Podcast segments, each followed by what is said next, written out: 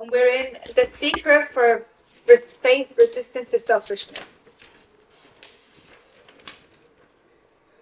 And if you've received your notes, if you don't have them, we have them in English as well. Just lift up your hand, and one of the ushers will be able to bring you one. So I want to take you to this biblical principle. Biblical Christian life is based on a very principle that's it- it's very simple, but it's much deeper than we know.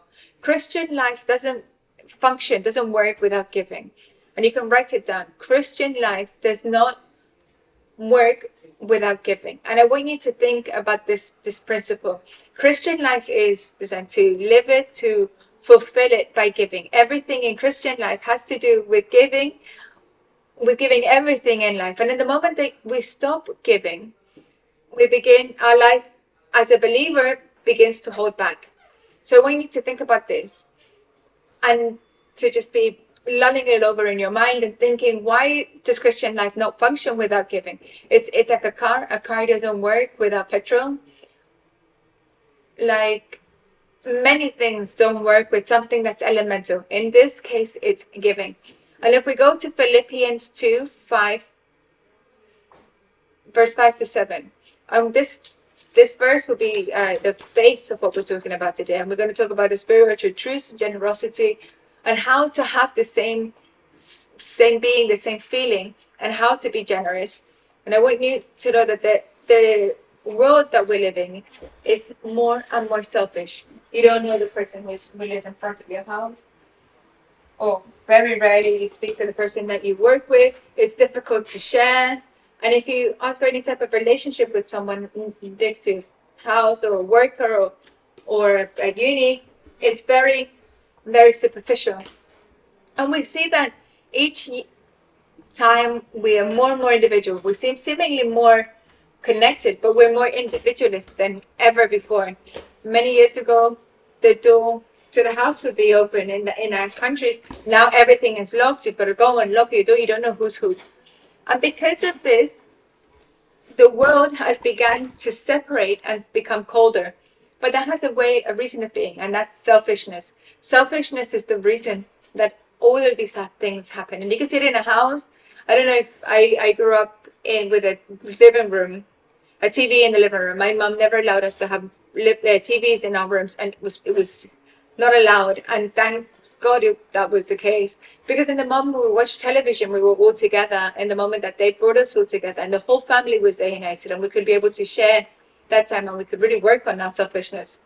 But now things have changed, and now you see your TV on in your home, in your room. Now there's loads of different TV screens, and so you don't have that family unit, and everything starts falling from around it. So we get at the point where I want to see my movie, you want to see your movie, and we're all over the place. And all of this obeys um, selfishness, but selfishness doesn't just move in the world outside world. It's also within the church. Sometimes we have problems sharing. We don't know other people's names. It costs us to get to give and we can't do it and we're incapable of giving more.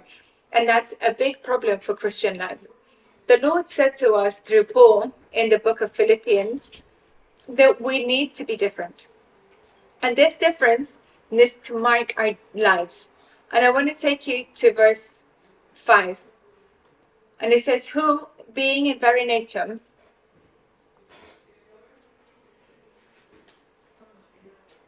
so it's this way of being, this way of thinking to be, this way of analyzing, this way of of experiencing life.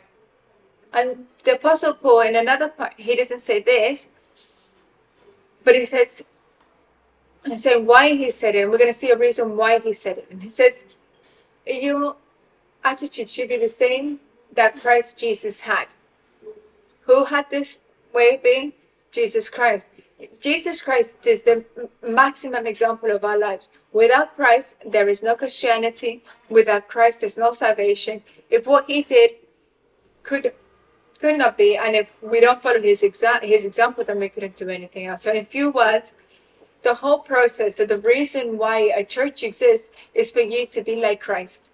So you need to have that same sense, the same attitude, the same sense as Jesus for you. Then that's what God wants you to have, to have that same attitude that Jesus has. So if we go to the next verse, it says, Though he was God, he did not demand to cling to his rights as God. And I want you to circle the right, the words. He did not demand. He had no problem in, in knowing that he was God. But it says he did not demand and cling to the rights as God. And I want you to highlight the words cling to. And this is very important because the, the foundation of following Jesus, the foundation of Christianity, is not living and not clicking on to yourself. And if you continue in the, the second, the next verse, it says, He made himself nothing. And we're going to read together just this, this first bit. He made himself nothing. In a few words, I put it in parentheses. Jesus let go of his selfishness. And you think, well, but Pastor, Jesus never sinned. He had no selfishness. Let me explain this.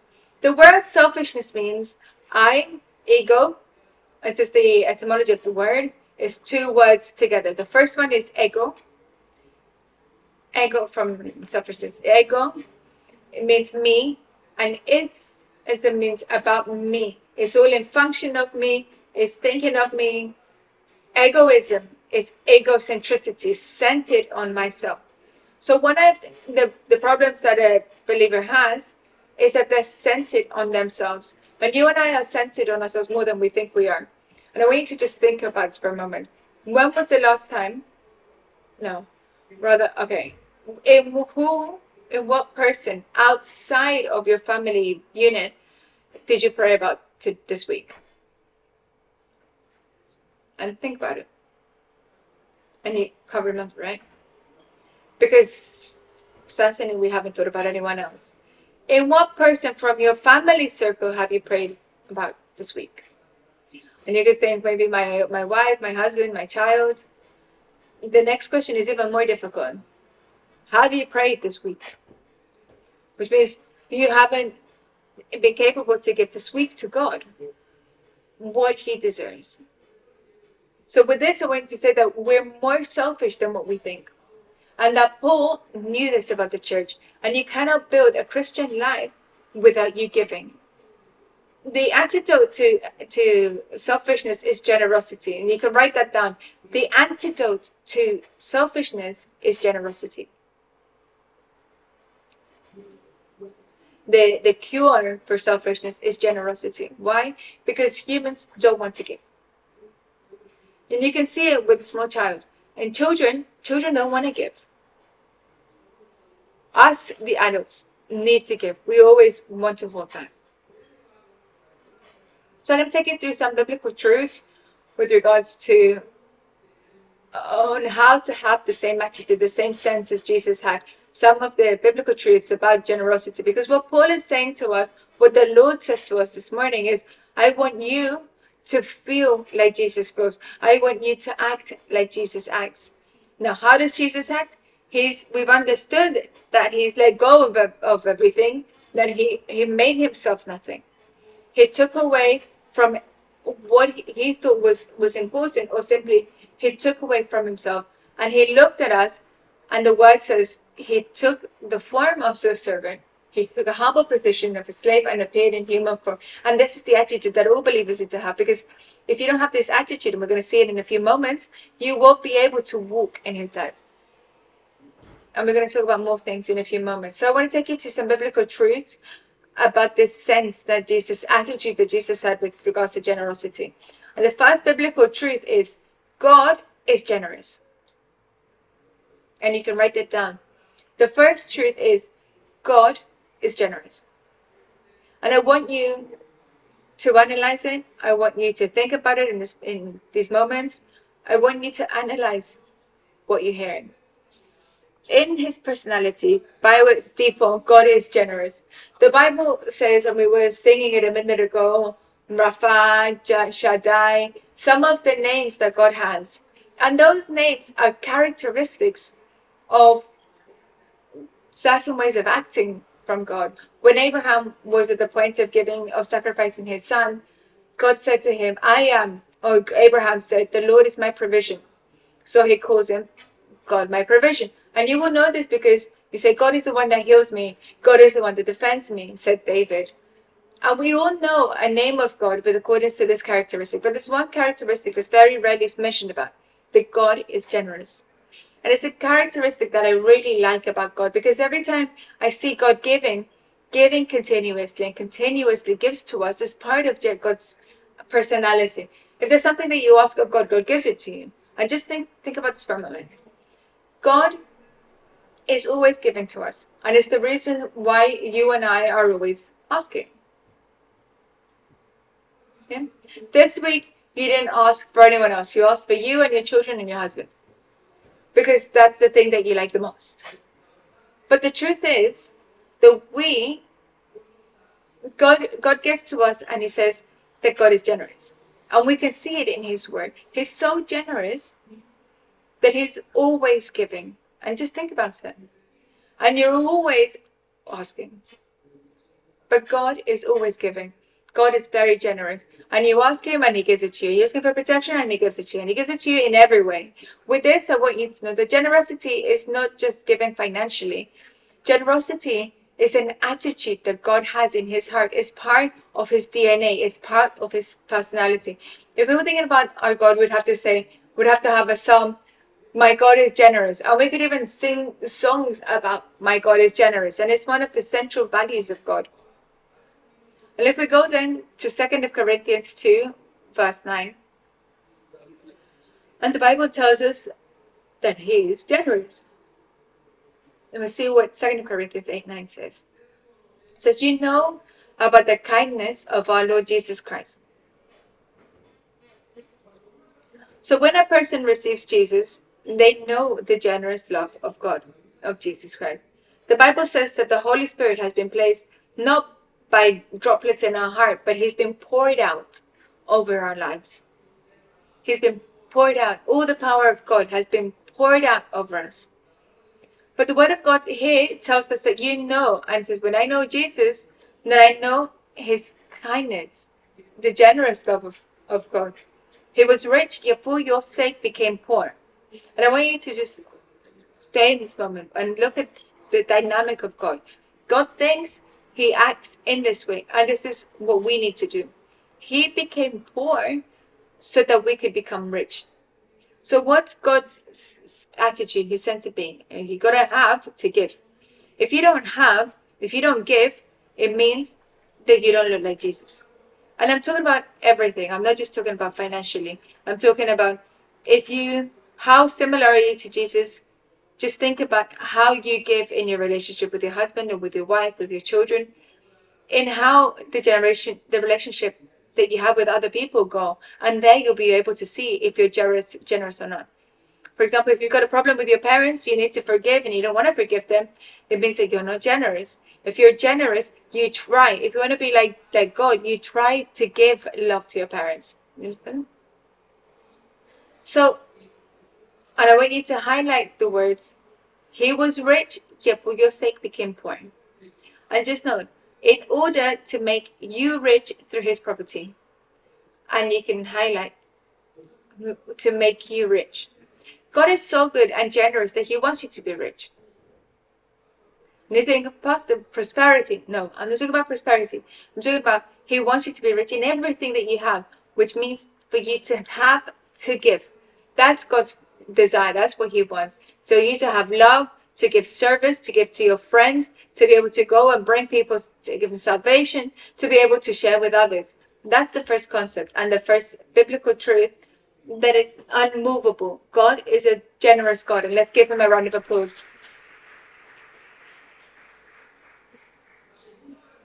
The second truth is that man is selfish. God is generous, but man is selfish. God is generous, but God, but man is the most selfish being there is. Man is the most selfish being there is on earth.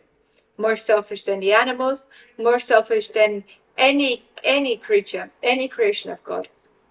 Man is the most selfish. And I think we have the world in this decadence in this day because we're selfish.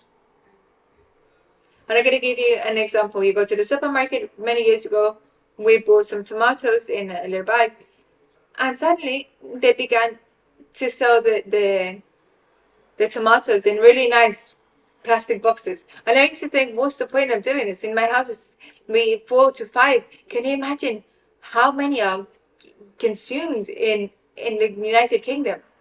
And the whole desire of wanting to present it in this way is I want to show I have money and I have but that's not very distant from us. Many of us have that the when am I going to become rich? Because our innate nature makes us become sinners and selfish. So I want you to know and to understand you and I are selfish by nature. That's why you have the problems that you have at home with your wife. That's why we have the problem where the wife says, Can you stop watching TV and look at me? Well, why do I want to look at her? Because I want to be here. And my selfishness says to me, Don't look. And so problems begin. That's why the woman in, in a household often doesn't respect the husband because he he wants to think in herself and not in him. And that's why children rebel against the parents and they think, I want to do my way and I'm not going to submit to you because they're thinking about themselves. The root of all the problems of in the world is sin, but the root of sin is selfishness. It's me. I want to be first. And ask yourself, why does man why is man unfaithful to his wife? There's only one answer. You know why? I want to satisfy myself. Why does the young man look at pornography? Because they want to satisfy myself. I'm thinking about you. Ego centric, thinking in myself. So that's a truth. That's not going to be changed. That man is selfish and nothing is going to change that. Doesn't matter if in schools they say man's good, man can do this. Man is not good. Man is selfish right from the beginning, from their youth. In fact, you want to see a child when you ask for crisps for the kids. I've made the, the, the I've done it with the children. They when you say to a child if they, if they can have a crisp, they don't they don't show you the bag. They take a bag, one crisp out and give it to you. In fact, the other child goes and takes the, the toy from someone else because they want to keep the toy. That is human nature. And there's so much like that that we, if we go to Mark 12, verse 31, God had to say to man, they had to tell man to love. And I want you to think about this truth. We're talking about our hearts, and I want you to allow this word to reach your heart because you cannot be the lonely person in your room, always there just reading or looking, or because they don't want to go out with anyone else. You get invited to go out and you don't want to go out because I just want to be at home. I want my life. I want what's mine, mine, mine. And Christian life does not work that way. Christian life works by giving, giving to others. And this is what Jesus did. And if Jesus had stayed in heaven, he wouldn't come down. He would have said, No, I can't be bothered to do anymore. I'd rather watch Netflix. I'd rather read this book that's so good because I'm thinking about my own pleasure. And if we go to Mark 12 31, and this is Jesus explaining this great ask that he was given, which are the most important commandments that and say, What are the most important commandments from God? and repeat with me commandments. And this is what the Lord said. It says the second most important commandment is love your neighbor. And repeat with me love your neighbor as you love yourself. And I want you to highlight that phrase to be divided into love your neighbor, comma, as you love yourself. And also highlight this. Jesus, God, He sent man to love. And I'm going to ask you a question. Why did he give them the offer to love? Why do you think he gave them the command to love? Because man doesn't love. God had to order man, he had to command man to love. You have to order. God has to order us to love. And to love is a, is a synonym of giving. If you take the word love, and if you, by giving, he sent, he gave man the love as a commandment. The, the Ten Commandments are, are ten. And those Ten Commandments include a whole other different commandments that the Word of God says to us. But we always know the Ten Commandments. The Bible says that four of these commandments have to do with my relationship and how I have to give to love to God, how you love your God with all your strength. The other six commandments have to do with how I give love to others. In the two cases, man has to give. So if God sent man to to give, to love, it's because man doesn't want to do it, and you have to be obligated to do it. You want to follow me? You want to be like me? You want to obey me? You need to give. He didn't leave it as an option. He didn't say, if you want to give, then then give. It's like forgiveness. He doesn't say, if you want to forgive, well, okay, go forgive. No. He says, to walk with me, you have to forgive. And that's the style of the Bible. The Bible is very radical in that sense. I can't walk with you if you don't want to give. I can't walk with you if you don't want to forgive. I don't want to walk with you if you don't want to love. I can't walk with you. Why? Because God is sure that we don't want to give. If in this moment I ask you to give something, you think, oh, and something hurts within me. And if we talk about money, then you have a couple of heart attacks. And you know the truth. So man is selfish, and I want you to think about that. Oh, look at what it says at the, at the end of the verse.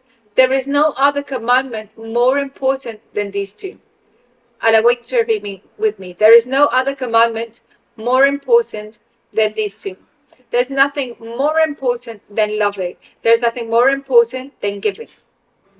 There is nothing more important. I take you to the third truth about generosity, about God's generosity, or rather, biblical generosity. Every problem begins with selfishness. Every problem begins with selfishness. Every problem starts with selfishness and is solved by giving. It's a truth. I have couples who sit and they and we give them a, a pastoral. At the end, I, I assume summarize too. The wife always says he doesn't love me. And always the husband says, she doesn't respect me. God said it and he left it written. But I'm going to talk about the practical. In the practical, those are the two needs that we have. So what's the problem? She doesn't want to give him respect. How did the problem begin? She doesn't want to give. Because if she had wanted to give continuously in her life, she'd been generous in giving, there'd be no problem. He wouldn't say, oh, she doesn't love me because she doesn't want to give her respect.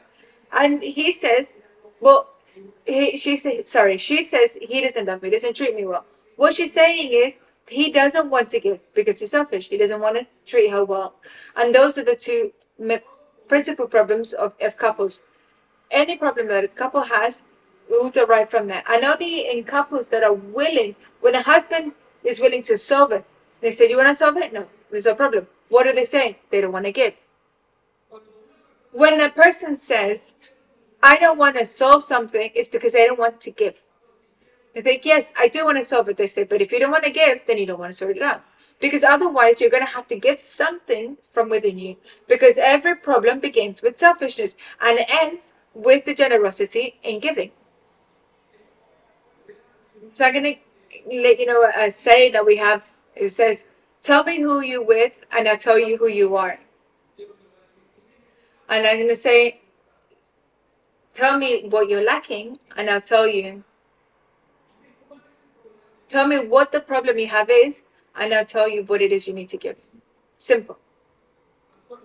I think, Lord, I don't have any friends. Well, become friendly.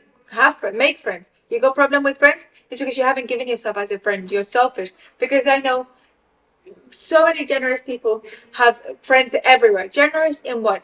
Generous in their care for other people. Is it like that or not? People who genuinely who who tend to have lots of friends are those who are very sanguine with regards to their temperament. And what are they doing? They're giving themselves every single day, seemingly. And those who have less friends are the melancholic phlegmatics. What they do is they don't want to give. And just think about that for a moment. Every problem starts with selfishness and is solved by generosity. And where does it say in the Bible? We're going to go to James 4, verse 1.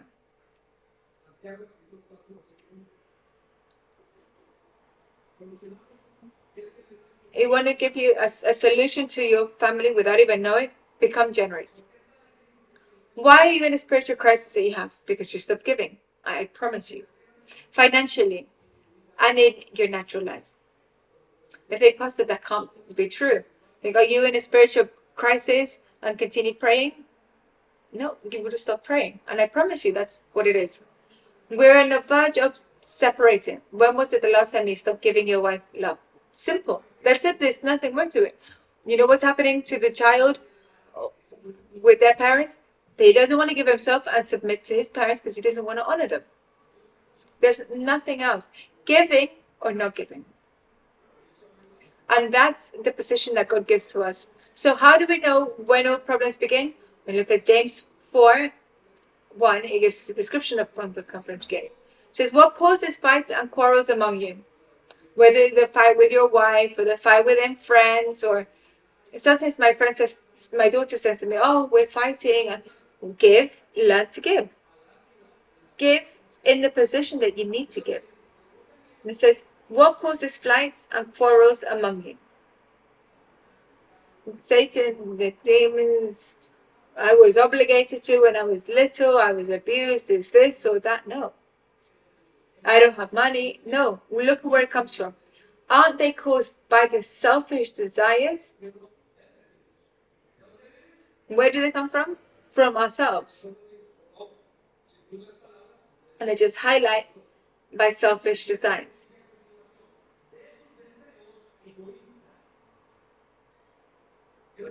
And I want you to highlight again selfish desires. The fight to control you. that are fighting to control you.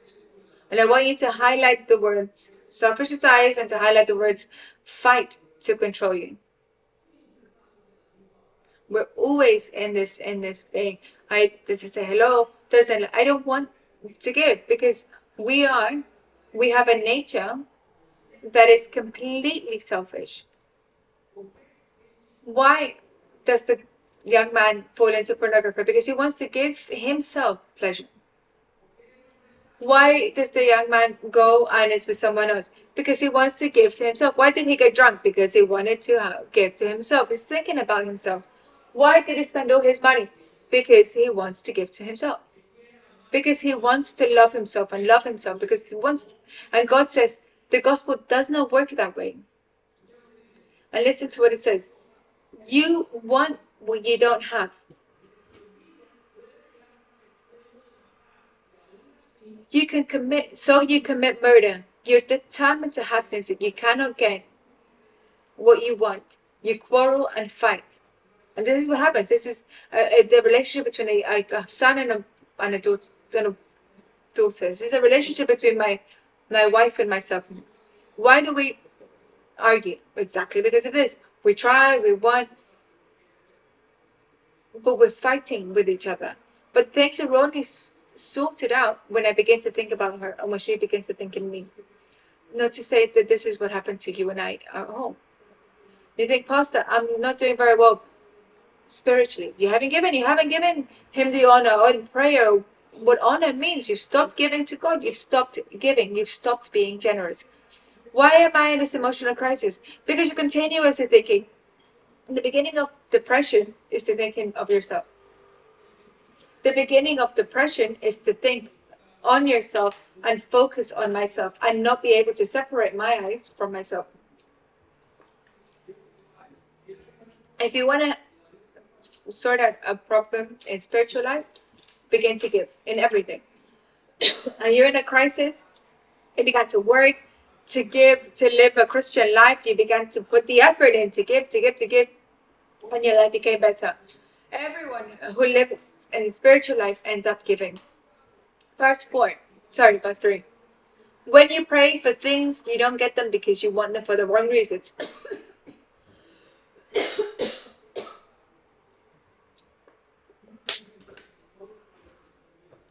For your precious. It means that all problems begin and selfishness, and they're sorted by giving. And that's it. We're gonna close. See you tomorrow. That's it. Why? Because what I need to do, yeah, I've sorted my life. I need to start giving. How does the problem end? The problem with my mom, with my dad end? I have to start giving. How do I end with the drug addiction? Begin to give and give. How do I give? Because everything is based on selfishness. So quickly go to the next verse. God gives first. God always gives first. Always. In John, first of John 4 10, he says that God gave his son. And you think, I don't have anything to give. No, it's not that you don't have to give. It's you don't give because it's not that you don't have to give. It's that you don't have because you don't give. There are two perspectives in churches. Because we all think that we're giving God something. And I want you to know that it's as if we were give, giving God a favor, doing God a favor. And if giving doing God a favor for God, God's the one who gives us favor. And we're going to explain in why. We don't give anything to God. He gives us everything. In fact, what we do is we give back what He gave us. But you know what your problem is? That you and I are not faithful. We're not trustworthy. Why? Because behind our heart, we have a selfish heart. You don't want to give. That's why you're not able to give what you need to give. God always gives first. And if we look at first of John 14, this is real love. And I want you to put down give. Remember the word love if it is a synonym of give. This is real love. So this is real giving. And repeat with me real giving. Not that we loved God, not that we had given to God. That's not what real love is. You haven't given God anything. It says that real love, real giving is, but He loved us and sent His Son. He gave to us first. When you bring your tithe when you come to serve when you you're not giving anything he's giving you instead he's giving you the opportunity to be generous and to have that same attitude that same way of thinking you see how you and i are still hugging ourselves or chaining ourselves to our to our selfishness and i want you to know that god always gives first and god gives more than we do so i'm gonna break down uh, something else do you know why you're selfish? Why we're selfish? Because we don't think like God. And we don't understand that God wants to give to us for us to have. That's why you don't give more in your life. You think because because I can't. No, give everything. Give everything you have. Love everything there is. Give it so that you can receive. And it continues. Not that we loved God, um, I'm being circles those words, but that he loved us and circle the words he loved us. In another verse, it says that he loved us first and sent his son as a sacrifice to take away our sins. In everything, God is always giving. And so I take it to the next truth.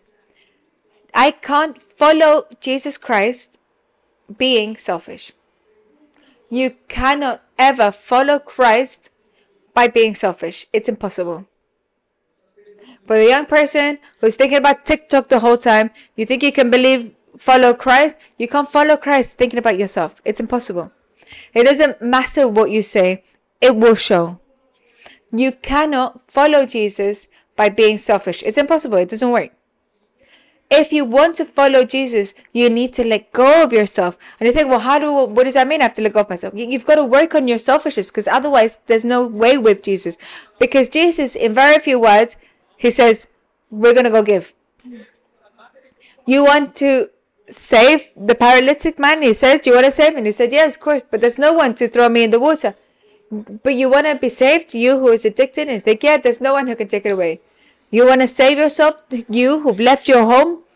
He says, Come with me because we're going to go give. Because each role, each story with Jesus always the person always ends up by giving themselves. And look it up. All of those who are saved have to end up giving. There's no other way. They need to go and go to others and reach others. And reaching others means giving. It's giving, giving. And which means that they work on their selfishness. And if we go to Luke 9:23,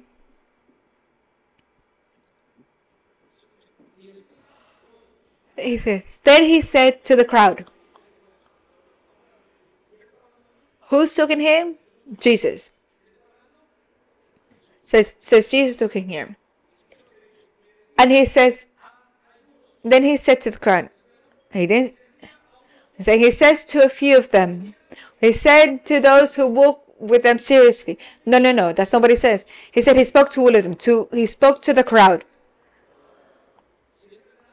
And if it's true that he said it to the crowd, and this is what he said If any of you want to be my follower, you must give up your own way, the same way as Jesus did. Take, pull to drag that selfishness, that thinking of yourself, that desire to just constantly thinking about you. You need to pull that out because otherwise you won't be able to walk with Jesus. And he says, if any of you want to be my follower, you must pull out that selfishness. Paraphrasing. If anyone to be my follower, give yourself up your own way. The whole and all our life, Jesus is cleaning us and taking away that selfishness. You don't want to forgive, you have to forgive. You think, no, I don't want to do it because it hurts me. It doesn't matter. I don't care. You need to forgive because 70 times you need to forgive. If you don't walk forgiving with me, there is no salvation. So where you and I have that lack, where we're lacking something is because we're not giving. And it says, then deny, give yourself up in your way, take up your cross daily and follow me. So it's basically saying, you want to walk with Jesus? Take, get rid of your selfishness, die to the me and follow him. And what do you need to follow him? To give. You need to follow him in giving.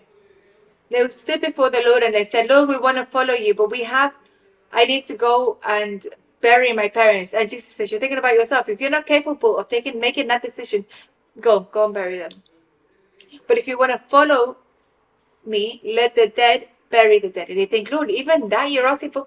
Yes, because that's bad where we go. Because the people that we care about the most are our children, and we don't want to let them let them go, and they become an idol to us. And he says, You wanna you wanna follow me, you need to let go of everything. Verse 24 gives us the answer why. It says, if you try to hang on to your life, and I want you to circle the words hang to your life and put down at the bottom selfishness. If you try to to be selfish, to think of yourself, to center themselves in their pain, to want to remain, to put their eyes and concentrate just on themselves, you will lose it. You will lose what you have all those who want to save their life will lose it. The gospel does not work with selfishness. It doesn't work when I just focus on myself. It doesn't work. And you can do something here, you can do something over there, you can do something over there, everything. But your selfishness will show because you need to let go of it. When you when you get married, you need to let go of yourself. I know those who who whose marriage has hurt us so much is because we haven't died to our to our me. That's your pain. Why are you so angry with your wife?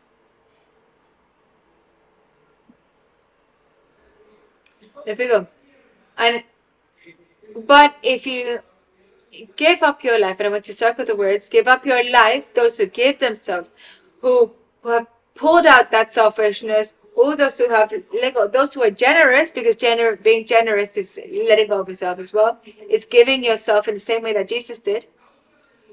For my sake, you will save it.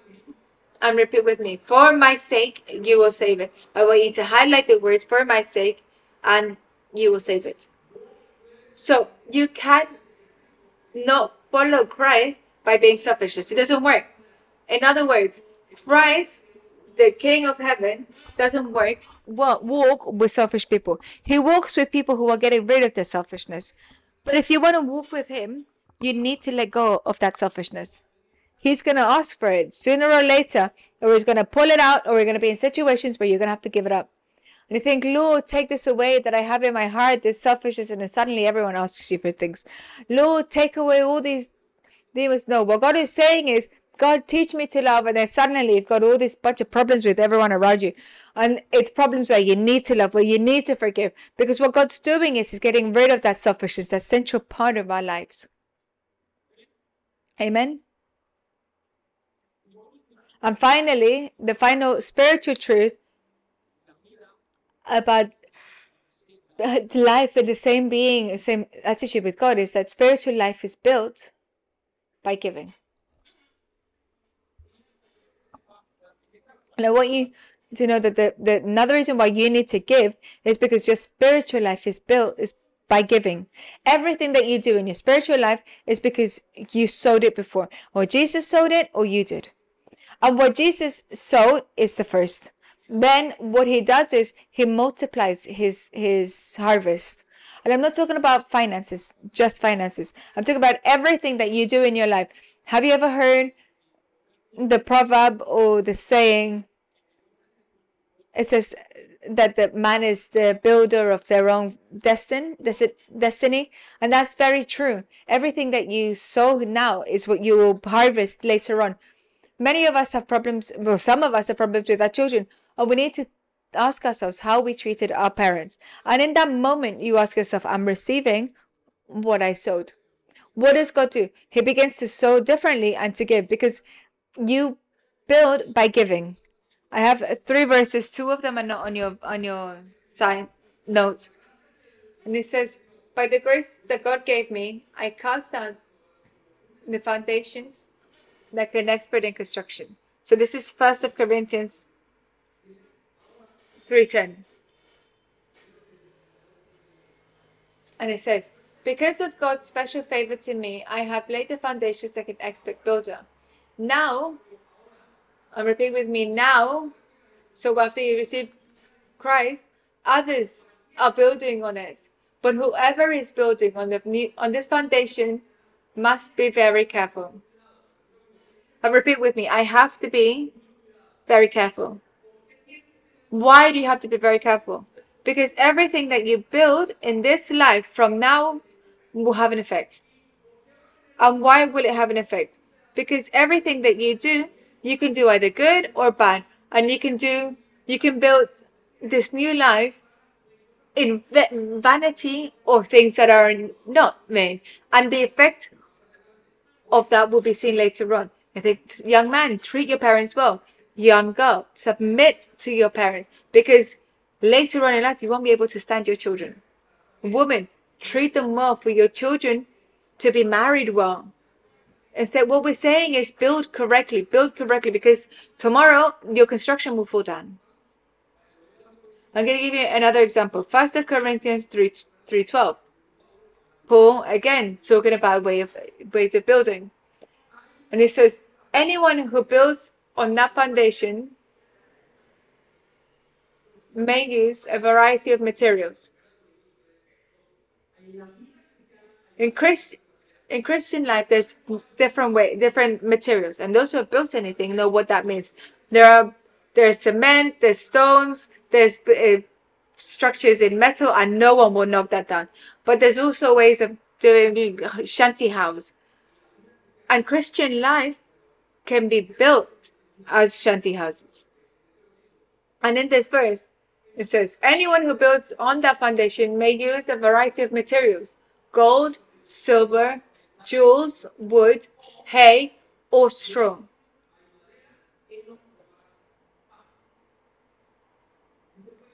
You can build in two things. What are you building in? Giving is building your future. And we're going to go and on the, the one that's on the sheet. Remember this.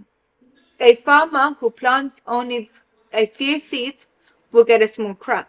crop. And what's the crop we're going to be like? Small. Are you, and I ask you, are you receiving a small crop in your life? Are you in the moment of difficulty that we have now a small crop? Or in this moment, are we giving for a small crop. And I'm not talking about just finances. If you pray very little and you're not even interested in the individuals, well, that's what you're going to receive in a couple of years. Don't worry. If you have very little contact with the Lord or look for Him very rarely, don't worry. You're going to receive a little. The Lord will heal you from your difficulties. If, but if you go to the presence of the Lord and you start giving yourself to the Lord, then you're going to receive great things. And it shows. Sometimes we think that someone who all of a sudden came out of nowhere and, and we get envious. No, there was a work done behind the scene because everything in life is either harvested or sowed. And it says, but the one who plants generously will get a generous crop. If you are selfish, you're going to receive little. If you're generous, you're going to receive a lot. Is what it's saying. And isn't life like that? Or isn't it? Or am I just, you know that life is like this. And I want you to think about these truths and I repeat them again to take you how to, to have that same attitude, the same senses as Jesus. The first truth is God is generous. So no one's going to take that away. The second truth is you and I are selfish. The third truth is that God, sorry, that every problem begins with selfishness and ends with generosity. The following truth is that God always gives first. The next truth is that you cannot follow Christ by being selfish. And the final truth is the spiritual life, everything in spiritual life is built. And I need you, this truths to be in you. I need to hold on to them and to think, yep, this is how it works. But now I, I want to take you then to how can I be generous? I think, right, Pastor, thank you. You've shown me, and I can see that I need to to give, and I've got a problem in this home, in these moments. I see that my husband and I are not in unity, that my children, that I'm depressed. I don't know what it is that's happening. How can I come out of this? The answer then to how we can have that same sense, the same attitude as Jesus is by being generous. So then, how can I let go of the selfishness? And I'm going to take you to five things very quickly for you to be able to understand this. The first way to let go of that of that selfishness to how to be generous is to obey the command to be generous. Being generous is a command, it's a commandment from God. It's a command to humans and it's a commandment for man to want to give themselves. Not to not to give, but to want to give. Why is it a command for you to want to be generous? Because when you're obligated to give, you're not being generous.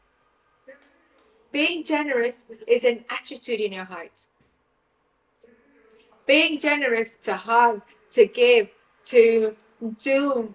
It's an attitude in your heart. That's why it's a command for you to be, to become generous. Now take it to that truth very quickly. Second of Corinthians 8, verse 7. Is the case that we're seeing is the church of Corinthians. It was a church that was strong. It's one of the most problematic churches in the New Testament. In fact, it was one of the most prosperous, financially prosperous churches in, in the New Testament. There are no other churches in the New Testament that you talk about all the gifts that they had, that talk about the way in which they live. In fact, one of the biggest revelations that you can find about Christian life in the New Testament, we find them pretty much all of them in the second of Corinthians. You're going to hear pastors always mentioning Corinthians. And they were in a very deep crisis. And Paul ends up talking to them that their crisis had to be, was about their selfishness, that their emotional, spiritual, physical crises, their family crises had to deal with their with their selfishness. And Paul says to them, and he says to them, and he says to them, you have to, have to warn them. You have to simply, uh, after more than being just living a life and being faithful and being passionate, you need to put that faith into generosity, and that's what's going to help you. And for those of us who are here, and it's not just for you. When I thinking, when I thinking about this subject, I thought, how would I want for you to take get rid of the selfishness from me? Because it's part of my nature. I'm going to go to Second Corinthians verse 8, chapter 8, verse 7. It says, Since you excel in so many ways, you excel in so many ways. The, the church in Corinthians, those of Corinthians excelled from all the other believers. But let's see how they excel. Basically, it was basically exemplary, and that takes me to to a, to a truth. I can be in church and be miserable. You can come every Sunday and be a selfish man. You could even have faith and be selfish. Being generous is another level in your life. And it continues. So, since you excel in so many ways, and highlight the word excel, and it continues in your faith, your your gifted speakers, your knowledge, your enthusiasm, and your love from us. This church had good preachers. This church had faith. It was a risky church. They had knowledge, people who took Bible everywhere. This church was passion. They went out to sing, to dance, whatever, pastor. Yep, there's what we could be. Amen, amen, amen. And it was a church that had a paternal love. But this is what it says. I want you to excel also in this gracious act of giving. It was a church that was not generous. You can be what you say you are and not be generous. When you read this, you understand, I understand the problem of the church. We've always known that everything in life, our principal pastor says to us, all of our life has to do with money. And I would like to add something to that. Everything in life has to do with money because we're selfish. You don't want anyone to take anything from me. You don't want to give. Young man, you want to work on your selfishness? Honor your parents. They think, oh, they haven't honored me, my father this, my father that. And if you had a father that who wasn't good, what can we do? How many of them have good parents? How many of them had a father that was ill the whole life? And I know people who have been looking after their parents for 20 years that have been ill. What, you're never going to give love? And it has to do with money. So if you want to have the same sense, the same attitude that Jesus had, if you want to let go of that selfishness, if you want to learn to be generous like the Lord, you need to learn that being generous is a commandment. Why is it a commandment? Because it's a way of living. And being generous in everything. In everything. It's a commandment. Tell me what you're lacking in this morning, and I will tell you what you've not given.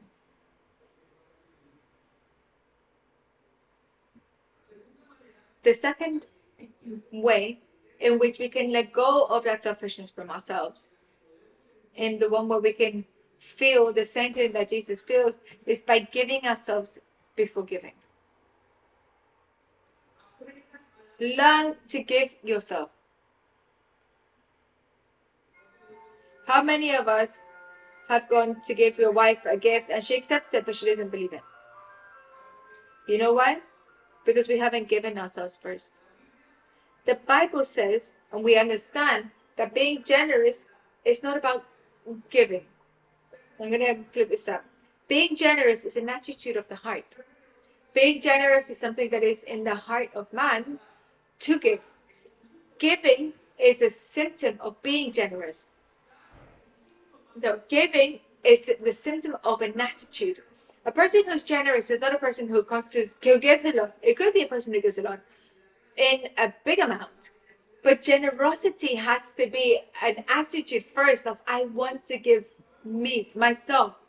You know why families love their mothers so much? Because they're generous with their children. They give themselves first. Is, is not is that not what it's like? What does a mother do? She gives herself. And it's tirelessly. It doesn't matter what time she has to, what time she has to get up. It doesn't matter what time she has to cook. It doesn't matter where she has to take them. Usually, majority of times. And what is great about this love is that they gave themselves first. It wasn't in this, the, the food, it wasn't. And when you asked to, I said, what is it that you like about your mom? That she cooked me, that she um, ironed for me, that she disciplined me, that she. It, what they're really saying is that she gives herself. And what's the problem with selfish mothers? That they don't want to give. So if we go to 2 Corinthians 8, verse 5, and I think, Pastor, but what about if I have a selfish mom? Well, then you need to give. If God has converted you to you first, it's for you to give. And this, then we're talking, recently I was talking about, if my father didn't do what he had to do, what does it matter? Because God has called you to give. Even if you have to become your dad's father. And I'm not talking about the, your dad's father in authority, no. Um, I mean about who needs to give and who needs to look after. That's the story of Christianity. Everyone gave, even when they haven't received. And what's the first thing that they gave? The first thing that they gave was themselves. When was the last time that you gave yourself?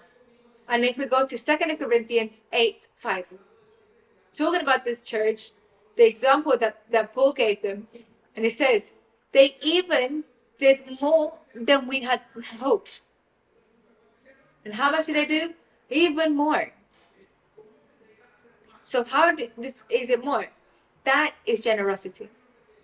There's a man who's with us in church who works in a in a Jewish restaurant, and he tells us that every time he gets paid, he gets paid, he gets paid in I don't know how he gets paid, but he gets, it's a an envelope, and his boss gives him an extra, um, an extra envelope, and story something like this. So say, for example, he gives him a thousand pounds, and then he gives him a hundred. And the answer is because in the Word of God, it tells us to be generous. And because they have that instruction from the Bible, I always want to be generous. And he gives him a little bit more. The word generosity was gonna is, is was gonna give you to give a little bit more. Have you ever held back and thought to yourself, why does God always give us a little bit more of the blessings that we need? Lord, we were praying for the bread this month. It was fifteen hundred pounds, and suddenly I don't know where it came from. I got one thousand five hundred and fifty. Those fifty pounds for you to eat in sweets or to give, or those are just an answer of God being generous. Because generosity, it's a little bit more than you, you deserve. And sometimes God is generous with 50 or 500. But that's the characteristic of our God. But what's the primary characteristic? that God gave himself. And look at what he says about us, about this church. He says, For their first action was to give themselves to the Lord and to us, just as God wanted them to do. And I want you to think about this. If you if God wants if you want to take that selfishness from you, you need to give yourself. You need to give everything completely. You need to say, Lord, I can't do this anymore. I need to give myself. Any any little bit, any little teeny tiny bit that you still have with you that wanted to hold back, that's counted as selfishness to you. You have to say, Lord, I need to give myself everything. I need to give everything to this relationship. That's what gets rid of the selfishness. When you give yourself first. But there's no generosity if there is no giving first. So I'm going to take you to our problems. How then did we reach the crisis? We stopped giving of ourselves first.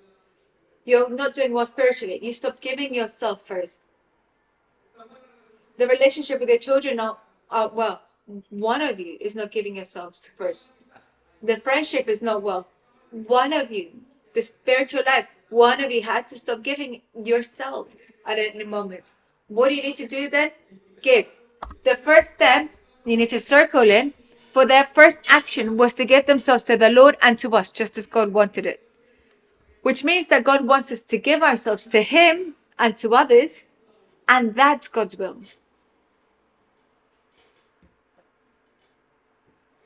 Amen? It's very, very quiet. So, the first thing, if you want to get rid of selfishness, obey the command to be generous. Two, give yourself first before giving. It doesn't, your, your tithes, your offering, it doesn't count if you haven't given yourself first. If the problem continues there, it doesn't matter for you to bring a gift to your wife when you're not changing your heart. And we all know that. There's many that say, oh, that's a hypocrisy. Yeah. And they think, oh, it, it costs me to give myself. Yes, it hurts you. It has to hurt you to give yourself because you don't want to do it. You and I don't want to die to ourselves. What's the problem with parents that wake up in the middle of the night because their child's crying? They don't, they get up. They don't want to get up. Neither of us want to do it. No matter how much we love our children, you think, oh, I wish they wouldn't, they, they wouldn't be crying in the middle of the night.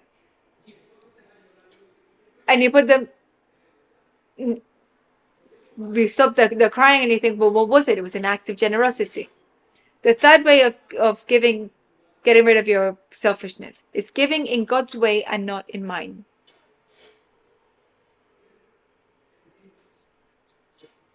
Believers, those of you who do not give in the Lord, who don't give within church, that's selfishness. And you and you think and you might be saying, Well, Pastor, I gave, and I'm not asking you for anything. I've he have asked you some people have asked me why we don't ask for the tithe. Because we don't need to ask you for them. You need to give them. The Bible doesn't say parents make your children obey you. No, it says children obey your parents. The, the, the church, the, the Bible doesn't say, wives, make, obligate your children to, your, your, your husbands to love you. No. The Bible says to the husband, the husband has to become responsible themselves and love.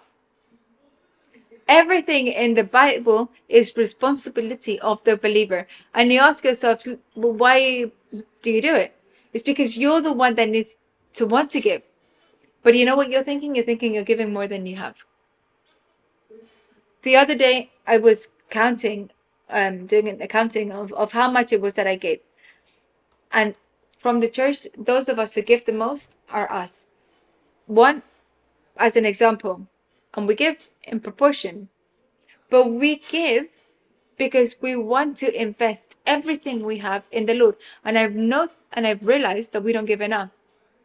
And sometimes my battles, uh, uh, uh, arguments at home is why don't we give more? And it worries me because I think that we're, we're lacking and we're lacking and we're lacking. Because when you know, you see God's way of living, of, of seeing life, you want to give. Have you ever held back and stopped fighting with with your um, friend and saying, "Oh, let me pay the bill. Let me pay the bill." Some don't even want to have that that battle. let me pay. Yeah, yeah, sure, sure, sure. Go, go. I've had problems, arguments with who of us is gonna is gonna pay the bill. And I'm not saying that I'm generous, but it shows me that we don't give in God's way. If you go,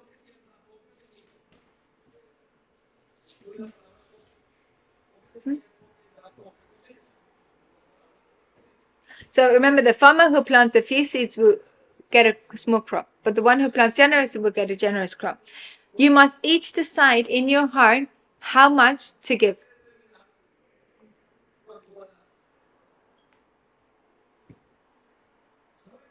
You know why God makes you and I determine how much we need to give? Because it's the only way to test your generosity. And just pause them. Why does God say that each of us have to determine because that's what's going to show if you have a selfish heart or if you have a generous heart. And I'm going to give you this example. You say, we're going to get a collection going. And I say, we're going to get a 100 pounds. And I think, mm, that's a lot. No, no, I'm not going to give a 100. I'm going to give 95. No, I'm going to give 60. No, 40.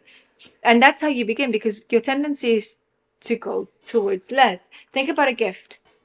How many are we going to give? In a cell group, for example, we're going to give a gift, we're going to give 20, 30 pounds.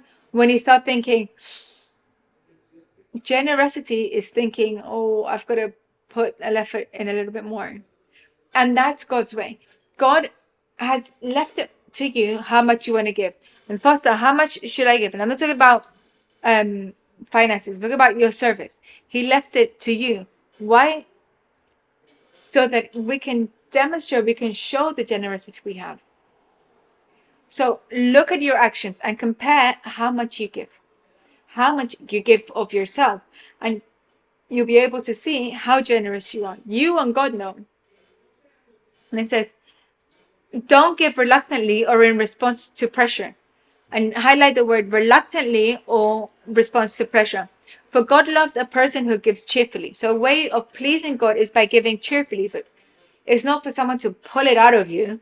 Oh, I need to do it. They're asking me for this. No, that's not generosity. Generosity is when you decide in your heart, I need to give. Remember, generosity begins by giving yourself first. Giving something doesn't have to do with generosity. That's just a symptom of generosity. And we're talking about something that's even more spiritual. the Pastor, I gave, Pastor, I come. No, what is in your heart that shows me so much selfishness? That's what we need to talk about. That's what we need to demonstrate. That's what the Lord says that we need to show. So, fourth uh, way of pulling that selfishness is by giving what hurts the most. Repeat with me giving what hurts the most. I think no many no many read it because you know it hurts. You know the marriage, those fights within marriage, and I go back to that because I want to clear a concept that we have that generosity has to do with with money. Yes, generosity is shown with money, but generosity is something that's more in our heart than what we think. Generosity is deeper. Selfishness is much, so much more marked out. It's an attitude in our heart. And I really want to emphasize this. And I want to take you to an example that is the same example is in the finances, but at home. The man is watching TV and she, her complaint is, you don't look at me. And suddenly he gets annoyed and I think, well, what do you want? He says. Why is he annoyed? At giving her what she wants because he's selfish and he doesn't want to give his time and he wants to be there. He wants to satisfy himself with what he's watching on TV and he turns around and says, What do you want? That's selfishness. That selfishness is the one that's in our hearts continuously, constantly surrounding us. My life, my children, my family, my way of thinking, my way of acting, my way. And God says, I need you to think about the others, focus on the others, focus on others. You want to take someone out of depression, make them give. And what do they need to give? What what hurts. And you know what hurts you. And uh, many things hurt us. It hurts us to give time. It hurts us to give. There are things that annoy us. And usually what hurts the most is the thing that annoys you the most. And you think, oh, I can't I got cold. And think about this. Your child is watching TV. And and he says, they go, go wash your dishes. They go, oh, mom, dad, why? But give that child a Coke and a hot dog. They go, mom, dad. What is that child saying? If it suits them, if it suits them, they'll take it. If you give and if it goes according to what they think, there's no problem. But if they go to change their way of thinking, that's selfishness. And that's when they become close. You need to learn to give. That young person needs to learn to give from what they have. Um, you stand up from there and go wash your dishes. And we and parents and highlighted. I'm going to say something that might be a little bit contradictory, perhaps, but generosity is a decision, but it's a decision that has to be taught at home. You have to teach your children to give themselves. Children who come to church, who don't say hi to their elders, who don't want to give themselves, who are allowed to do whatever they want, who don't get sat in here, who allow them to do wherever they want to be. They're going to be selfish children at the end of the day. They're going to be children that are going to be super selfish, and you're going to have a problem. It's run. And they think, oh, my child, my baby, my baby. Do what your baby wants to do. That's selfishness. Break that selfishness in your child. I'm sorry, but you need to give. But I don't want to give. No, you need to give because you need to have a heart that's generous because that same generosity is the one that's gonna they're gonna take home. That same generosity is the one that when they fall in drugs or when they they don't want to do this because the one who is addicted to something is because they're only thinking about themselves. They're not thinking about their children. The one who is addicted to alcohol is only thinking in how they can drown their sorrows. The one who's addicted to drugs are just going to thinking of how they can satisfy themselves. The one who's addicted to porn is just thinking about how to satisfy themselves. Though all addictions have selfishness as a root. Why? Because they weren't taught how to think about all the people around them. You have to force your children to to you have to teach them to to be generous. And if it's gonna hurt them, and if another step is to give an offering and to get the tithe, and if they go, oh, I don't want to give, I don't want to give what I have. That's the problem of our children, and that's a problem with uh, with us as parents. And we go to Second Corinthians eight one, and I need to be quick with this. I want to talk to you. It says, now I, I want you to know, dear brothers and sisters, for what See, about the done through the churches in Macedonia. So this is a type of giving, a kindness that God had given to the church in Macedonia. They were being tested by many troubles. Why were they going through many? They don't know why they're going through. They wasn't saying that they're going through the best of their life. They were living their best life. No, it's when they were living through their most troubles, and were very poor. They were also filled with the abundant joy which has overflowed in rich generosity. The key to this church was to mix their difficulties. The key to this church was to mix their extreme poverty that they had, and it produced generosity. When you, when it hurts you to give what you give, it's when you're being generous. If you're giving me what you have, that's not generous or when you're giving what you have, it's not generosity. When you're giving from the absolute top of what you have within, is when you really experience generosity. And this is what it says. They overflowed in rich generosity. And this is in every area. Think Pastor, this husband who I can't stand. And when you go that extra mile and you want to kill them and you want to get rid of them, that's when you're being generous. Not before then. You think I just stand there because it's there. No. And this is the same with money. If there is something that hurts us to give, is money. I told you, money is connected with a cable from your pocket to your heart. Every time it's touched, you suffer a bit of a heart attack. Talk about money, and you can give you can get everything, but don't want to ask me for money because it hurts to give it.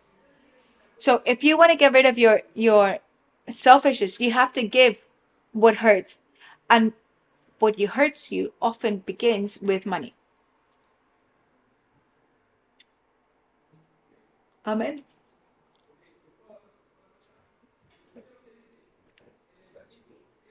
And he says, and continues, that this uh, very, but they also filled with abundant joy, which has overflowed in rich generosity. For I can testify, and, and repeat with me, rich generosity. Verse 3 For I can testify that they gave not only what they could afford, but far more, and they did it of their own free will. When you give, and I'm not talking about just finances, I'm talking about everything. When you give more than what you can give, is when you're being generous. When you put the effort in and when it hurts and it's so that's when you need to or do you think that giving praise to god is easy if you think giving god praise is easy you still haven't praised because giving god hurts you you're in the middle of a of a song with your eyes closed you're just it's just a mantra but when you're in moment and you say lord i need to give take away my sin it's when you're giving him generously the rest is just a song in church or like, like a song in a concert. It's something different. We're talking about an attitude in your heart. And I ask again, what is your problem? We have a conclusion. My problem is selfishness. The problem at the end of the day is, which is why the love of many is going to get cold, is because we're selfish. We won't be able to forgive. People are going to have difficulty giving themselves one to another. Even now, more problems. Before, people used to go to your house and you would host them. Now we're fearful. And so if we go to the final way of pulling that selfishness from your from your heart is you need to see giving as a privilege. If giving isn't a privilege, you haven't pulled that selfishness from your heart. Second of Corinthians 8 3. says, For I can testify that they gave not only what they could afford, but far more, as they did it, and they did it with their own free will. How did they do it? With their own free will. Verse 4 They begged us again and again for the privilege of sharing. Sharing in the gift for the believers in Jerusalem. And I ask you, when was the last time, when was a time that you have begged to be able to give? When? And, and I'm not talking about just money, and I am talking about money.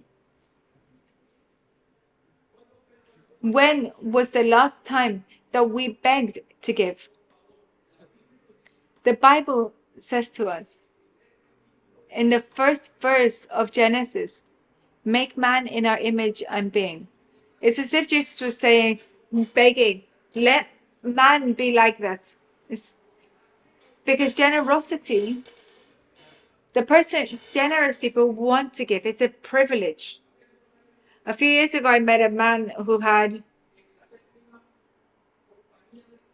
who had the seventh biggest um, construction company in Texas in the U.S. And they asked him what it was, what was his secret. This was a Christian man who began with nothing. His secret, he said, was to give, because giving to him was a privilege. He began building churches and hospitals in Mexico, everywhere that the Lord had to do something. And he said, it's a privilege for us, it's a privilege to give to the Lord. It's not an obligation. For me, giving a tithe to the Lord is a privilege. Who am I, said David, to give to the Lord? Who is my my home that we can honor you? Who are we that we can participate in the meal of the Lord? Who are we? Who are you to be able to give something to someone? You and I are no one for someone to to say thank you to us, to be grateful to us, to think, Pastor, thank you for what you've done. No, Thanks to the Lord who's been who has allowed me to do something for you. Giving is a privilege in your life. And without giving, you cannot get rid of your selfishness. And your problem, your central problem is your selfishness, and it's mine. If I am selfish, it costs me to do things. It costs, I would love for the Lord to pull it out and destroy that selfishness that I have within. But if we don't stand up to, to work, we won't be able to heal ourselves. If we don't stand up to give, we won't be able to heal. And I want you to stand. And I'm going to guide you in, in prayer. And I want to invite you, and I'm very conscious that today, things and decisions in your life are going to begin. Your problems in your home are selfish. That need, those needs that we have, they're all based on selfishness. Let's ask the Lord, Lord, Pull that selfishness from me. You can search for me for the postures that you need, but if you don't want to give, none of them will work. Perhaps the question in your posture should be, How can I give? You come to bring me your problem, but if you don't want to give, then it doesn't no work. It doesn't work. And what I'm gonna tell you is not gonna work because everything that you do, every answer from the Lord is go and give. Go and give. If I took the man who, he, who was healing and he said, Go and don't sin anymore. Present yourself before the rabbi. Prepare yourself, uh, present yourself at the temple. What he's saying is, Go, go and give, go and give. Go and don't sin again. What was he saying? Go and stop thinking about yourself, think about others. Think about your wife with all that drinking. Think about your parents with that addiction to pornography. Think about your marriage in all that laziness that you have. Think about that battle that you have from within on how to submit and, and let your parents, your husband do what he wants. Stop being so vain. That's selfishness. Die giving. That you end up with no energy by giving. That you end up with no strength because you've given, because you died, because you left your your the flesh on the barbecue, as a bad saying goes, and go give because the Spirit is going to lift you up. Because the word the word says, "Blessed is he who blessed is the one who gives more than the one who receives." Is the one who has the blessing because the blessing is the one, the generous one takes the blessing. The one who isn't generous, he receives the blessing. But it ends then because God is completing a, a contract. But really, the one who's transformed is the one that gives. I don't know what it is that you have to give in, but we need to stand up and to give ourselves.